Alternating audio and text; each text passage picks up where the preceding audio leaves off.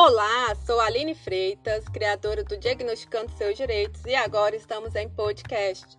Toda quarta-feira diagnosticamos por aqui as novidades do setor e a regulação da saúde de forma dinâmica para o seu dia a dia. Seja bem-vindo! Nosso encontro de hoje é sobre direitos do paciente oncológico.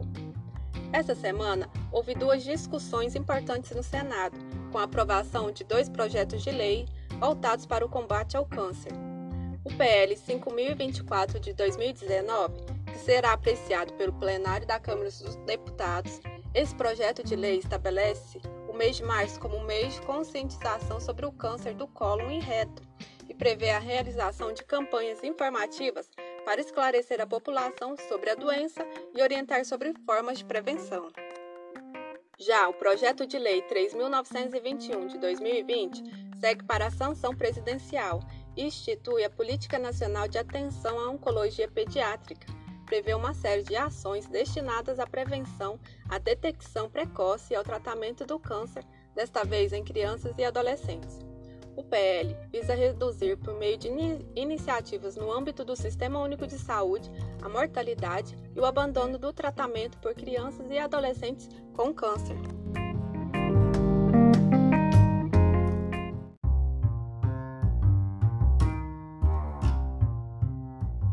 Lembramos que cada direito tem seus requisitos, por isso é necessária uma análise detalhada de cada caso. Hoje eu vou apresentar para vocês os direitos que mais causam dúvidas aos pacientes. Isenção do imposto de renda na aposentadoria, pensão e reforma. A pessoa com câncer tem direito à isenção do imposto de renda relativo aos rendimentos de aposentadoria, reforma e pensão. É, essa isenção pode ser solicitada diretamente no órgão pagador e caso não tenha sido solicitado, há um limite de 5 anos contado desde a data do diagnóstico para solicitação dessa restituição. É, quitação de financiamento da casa própria. A pessoa com invalidez total ou permanente causado por acidente ou doença é, neste caso o câncer, possui direito à quitação caso exista essa cláusula no seu contrato. Para isso, deve estar inapto para o trabalho e a doença determinante da incapacidade deve ter sido adquirida após a assinatura do contrato de compra do imóvel. É, saque do FGTS. Todos os trabalhadores com carteira de trabalho assinada podem realizar o saque do Fundo de Garantia do Tempo de Serviço, FGTS ou seja, pode ser solicitada na Caixa Econômica com os documentos necessários, inclusive nos casos de trabalhadores que possuem dependentes com esse diagnóstico. A reconstrução mamária. A cirurgia de reconstrução mamária decorrente de mutilação total ou parcial em tratamento para o câncer é garantida por lei. É, o SUS e os planos de saúde são obrigados a realizar essa cirurgia.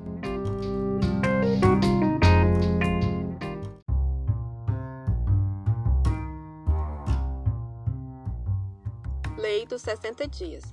No caso de pacientes atendidos pelo Sistema Único de Saúde, o SUS, o paciente com câncer tem direito de se submeter ao primeiro tratamento no prazo de até 60 dias contados a partir do dia em que for assinado o diagnóstico em laudo ou em prazo menor, conforme a necessidade do paciente. Né?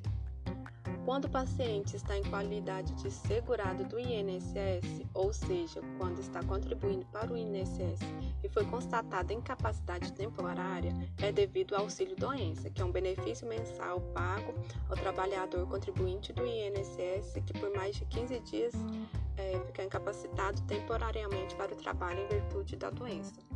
Já a aposentadoria por invalidez, o paciente também deve estar na qualidade de segurada do INSS e ela é concedida a partir da solicitação de auxílio doença, desde que a incapacidade para o trabalho seja considerada definitiva pela perícia médica do INSS ou do órgão pagador.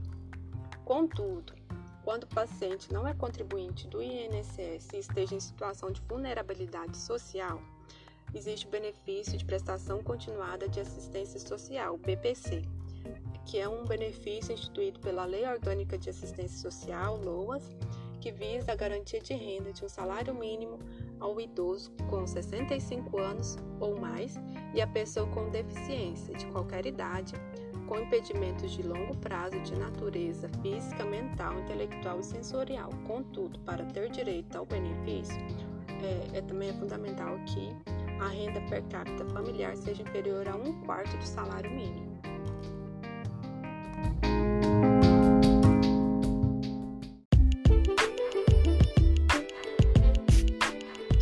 Notícias da semana: o Sistema Único de Saúde, o SUS, contará com os novos tipos de testagens para o diagnóstico de Hanseníase. Um deles, com resultado rápido, será ofertado nos postos de saúde. Contudo, o SUS precisará se adequar e determinar como serão feitas as implementações em sua rede, num prazo de até 180 dias.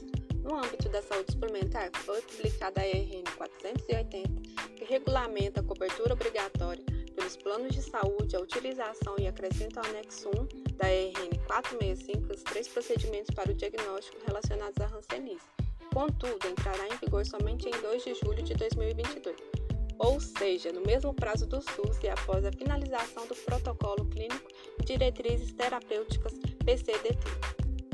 O projeto de lei 4691 de 2019 visa tornar obrigatória a notificação às autoridades sanitárias dos casos de doenças raras registrados por estabelecimentos de saúde.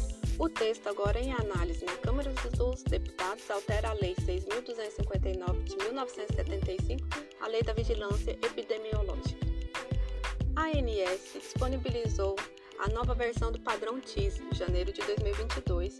Foram atualizadas as terminologias de materiais e OPME tabela 19, e de medicamentos, tabela 20, a forma de envio de procedimentos e itens assistenciais para a ANS, a tabela 64, do componente de representação de conceitos em saúde, TUS, e o componente organizacional.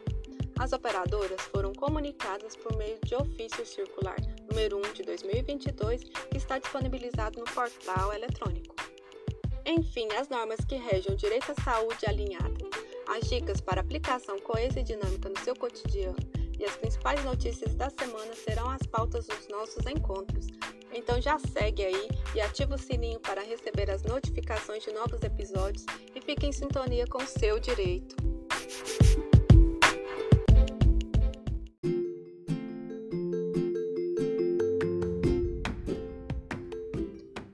Finalizar nosso encontro, a mensagem do dia será Cultive a alegria em dose máxima. Alegria, porém, não é barulho, é um estado de alma de quem sente em si a plenitude da vida. A alegria provém de dentro de nós mesmos, da consciência tranquila, do cumprimento exato de nossos deveres, e vibra em nós apesar de todos os sofrimentos, calúnias e injustiças. Seja alegre, sempre, e quando a tristeza quiser encobrir o sol de sua vida, entoe um cântico de louvor ao Pai e a luz brilhará novamente em você. Linda essa mensagem, né, pessoal? Muito obrigado pela sua companhia. Até a próxima semana. Bye, bye.